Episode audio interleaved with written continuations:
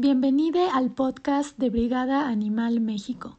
En esta ocasión vas a escuchar sobre el tema que se compartió en una cápsula de Ciudadana 660 cuyo título es En defensa de los animales en granjas.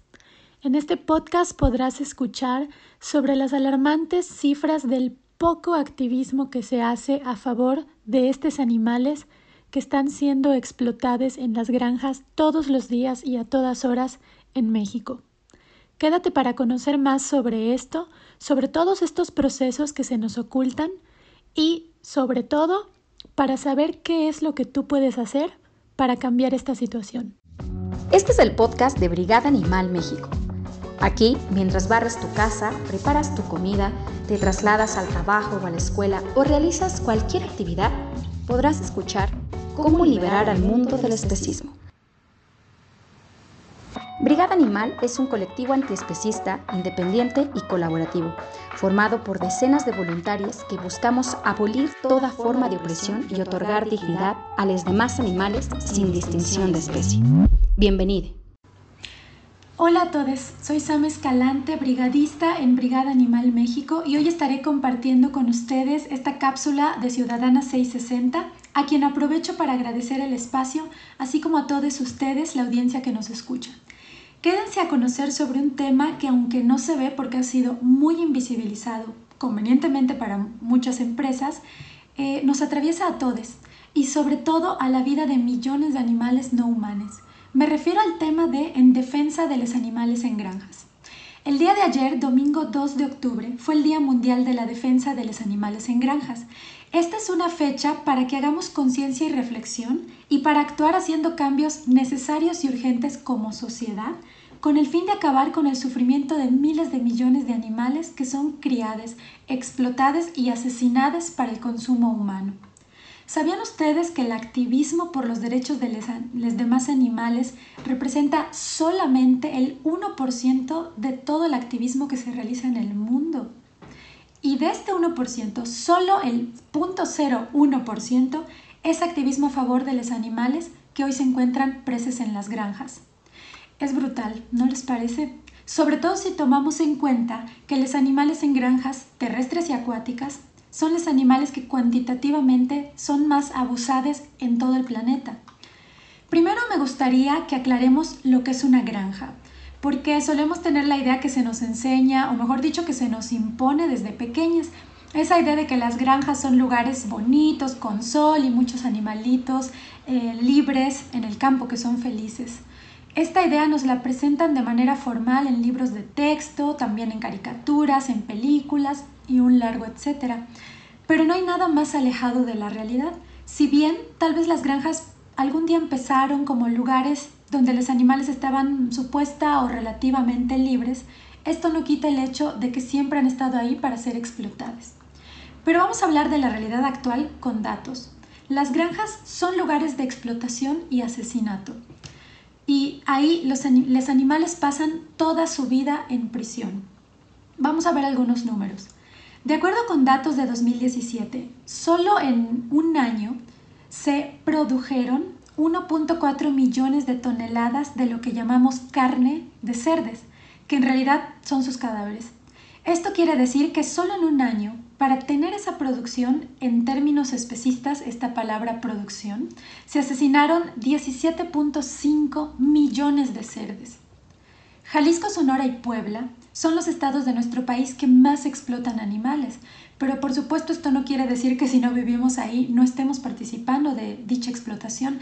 De hecho, por cada habitante en México permanecen confinados cuatro animales en granjas industriales. Imaginen esta cantidad de seres vivos en prisión siendo explotados.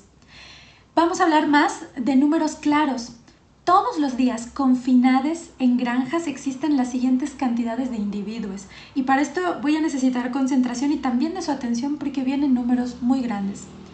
483 millones 435 mil 548 pollos y gallinas, 10.631.231 toros y vacas, 16.096.000 cerdes.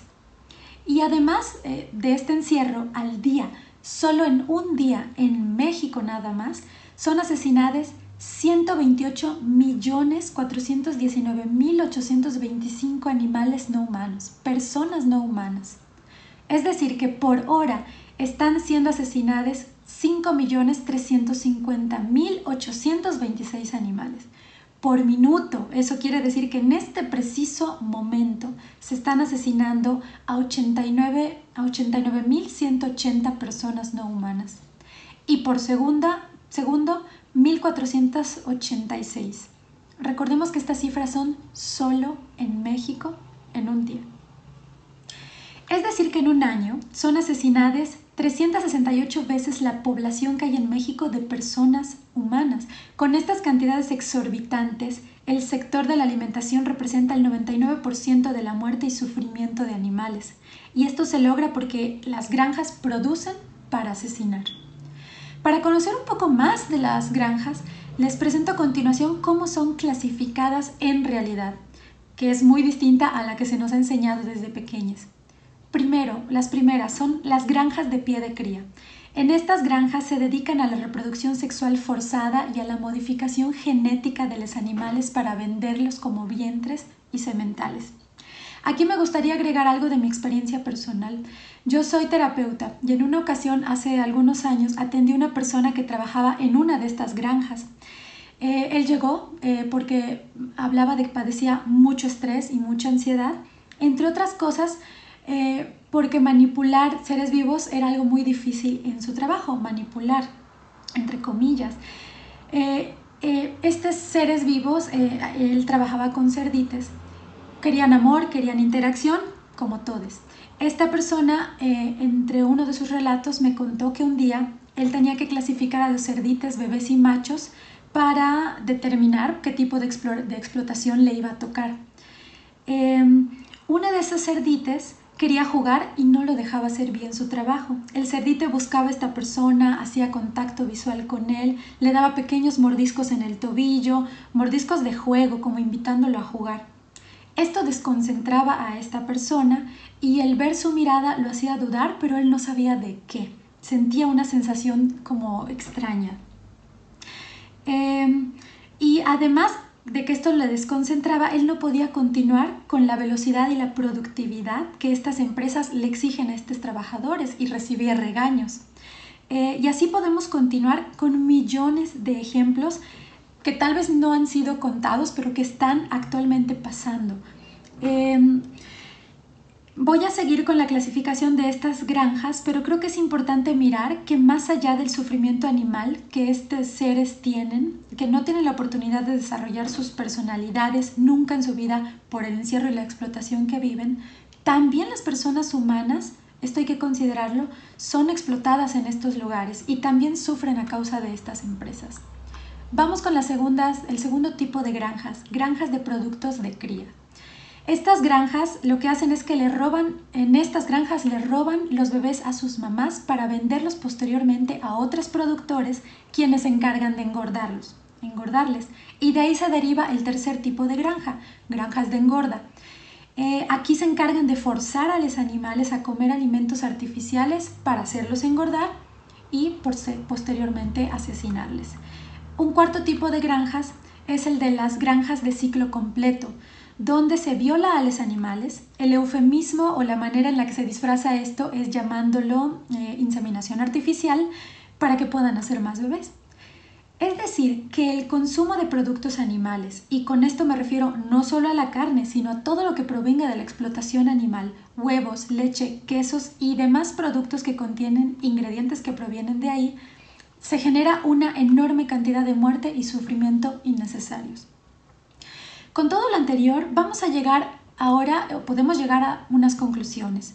La primera, vamos a poner atención en que los animales tienen sistema nervioso y cerebro, por lo que pueden experimentar su propia vida, evitan aquello que les causa sufrimiento y prefieren lo que les produce bienestar. Dos, En la actualidad y en nuestra sociedad antropocéntrica, es decir, que está centrada en los humanos, los demás animales son discriminados por pertenecer a otras especies. Este prejuicio se conoce como especismo. 3. Los animales que permanecen confinados en granjas industriales experimentan un sufrimiento continuo durante toda su vida. Vamos a ver algunos datos. Consideremos que, por ejemplo, una gallina vive encerrada durante 40 horas para producir un solo huevo, eh, en tanto que una vaca produce medio litro de leche en una hora. Es decir, que cuando consumimos uno de estos productos favorecemos a horas de sufrimiento, muchísimas horas de sufrimiento animal. 4. Causar sufrimiento y muerte a seres sintientes no es ético. Una quinta conclusión. En el sistema alimentario actual, el que se nos impone sin que nos demos cuenta, es un sistema especista. ¿Por qué? Porque se da un trato cosificante a los animales, a los demás animales, se les instrumentaliza, se aplican hormonas para generar un crecimiento corporal acelerado y exagerado, al grado que los animales ya no pueden ni sostenerse a sí mismos. Se les realizan mutilaciones, tratos violentos y crueles, explotación sexual y por supuesto hay falta de atención médica. Hay una pésima calidad alimentaria, falta de agua y les tienen encerradas en espacios insalubres y reducidos. Y no es de extrañar que con todas estas condiciones desarrollen enfermedades físicas y mentales. Y estas enfermedades eh, es por las cuales se les administra antibióticos de manera indiscriminada. Regresando un poco a la práctica violenta de la alimentación forzada, es importante que contemplemos algunas cosas. Sus objetivos son elevar, por supuesto, la tasa de eh, natalidad, lograr una mayor rapidez en la capacidad de engorde y, por supuesto, elevar las ganancias de las empresas. Este procedimiento de alimentación forzada consiste en modificar el pienso y los alimentos y forzar la alimentación de los animales con embudos u otras herramientas de tortura, además de la aplicación de los antibióticos por vía oral o intravenosa. Em, ¿Y cuáles son los resultados de la alimentación forzada? Por supuesto está el aumento considerable de tamaño y peso de los animales, pero también se genera resistencia a los antibióticos, lo cual también favorece a las enfermedades zoonóticas y pandemias, como lo fue el COVID, bueno, como lo es el COVID-19. Y estas enfermedades que surgen en estos animales presos en las granjas, al ser zoonóticas, pasan también a los animales silvestres y por supuesto a la población humana. Además, hay daños hepáticos en los humanos que fabrican estos alimentos o en quienes llevan una dieta especista debido a las aflatoxinas. Estas son toxinas fúngicas que son capaces de contaminar el maíz y otro tipo de cultivos. Ahora, respecto a los fármacos que se usan en la industria ganadera. En México existe una amplia línea de laboratorios y productos farmacéuticos que son suministrados a los animales presos en las granjas. Las más populares y que abarcan el mercado del sector veterinario son de venta libre, es decir, que para comprarlos y suministrarlos no hace falta ni recetas ni médicos veterinarios. Piensen lo que eso significa, es algo muy grave. Algunos de estos laboratorios son Bayer, Birbach, Pisa, Provimi, Zoetis, entre muchos otros, y algunos de los fármacos son la cefalexina, amoxicilina, sulfastetracilina, gentamicina entre muchos otros. El uso de estos fármacos es altamente irresponsable en estas empresas, pues la mayoría son altamente tóxicos y si abordamos el tema de la bioseguridad en las grandes producciones, esta es inexistente, pues no tienen un control de sanidad y mucho menos del supuesto bienestar animal. Entonces, la bioseguridad se sale de control y no solo los animales no humanos salen perjudicados, nosotros también. No es ético suministrar estos fármacos a animales presos y sometidos, sometidos. Tampoco es ética la publicidad que utilizan estas empresas porque es falaz y engaña al público sobre el abuso y la explotación de los animales. Nunca lo muestran, al contrario, los ponen como si ellos fueran, si ellos fueran felices. También utilizan estrategias de manipulación emocional para la población y manipulan la información para mostrar una cara de preocupación por la salud humana y por el supuesto bienestar animal. Ante este panorama tan atroz, podemos hacer mucho. Tú puedes ser parte de la solución. Exige el cese de las prácticas especistas de la industria alimentaria. Deja de comer animales y sus productos. Hay muchas otras alternativas y recuerda, vive vegan y deja vivir a otros. Recuerden también que pueden encontrarnos en todas las redes como Brigada Animal México. Nos encuentran así tal cual en Facebook, Instagram y TikTok. También estamos en Twitter, nos pueden encontrar ahí como brigada-animal. También estamos en Spotify, tenemos ahí nuestro podcast y en alguna ocasión no pueden encontrarnos en el mero día que hacemos alguna presentación, pueden agregarse al Spotify, a nuestro canal y ahí ir escuchando todos nuestros, nuestros eventos, nuestras pláticas y la información. Y por supuesto también participar y compartirnos sus dudas. Tenemos también nuestra página web brigadaanimal.com. Recuerda que tu acción es importante. Únete y sé una brigadista por la liberación animal. Nosotros somos Brigada Animal México. Nos gustó compartir contigo este momento. Recuerda que puedes continuar la conversación desde las redes sociales siguiendo a Brigada Animal México en Facebook, TikTok e Instagram. También nos encuentras en Twitter como brigada-animal. Te invitamos a visitar nuestro sitio web brigadanimal.com en donde encontrarás todos los artículos y contenidos en un solo lugar y podrás también suscribirte a nuestro boletín mensual. Comparte este contenido para llegar a más personas y recuerda que tu acción es importante. Únete y sé un brigadista por la liberación animal.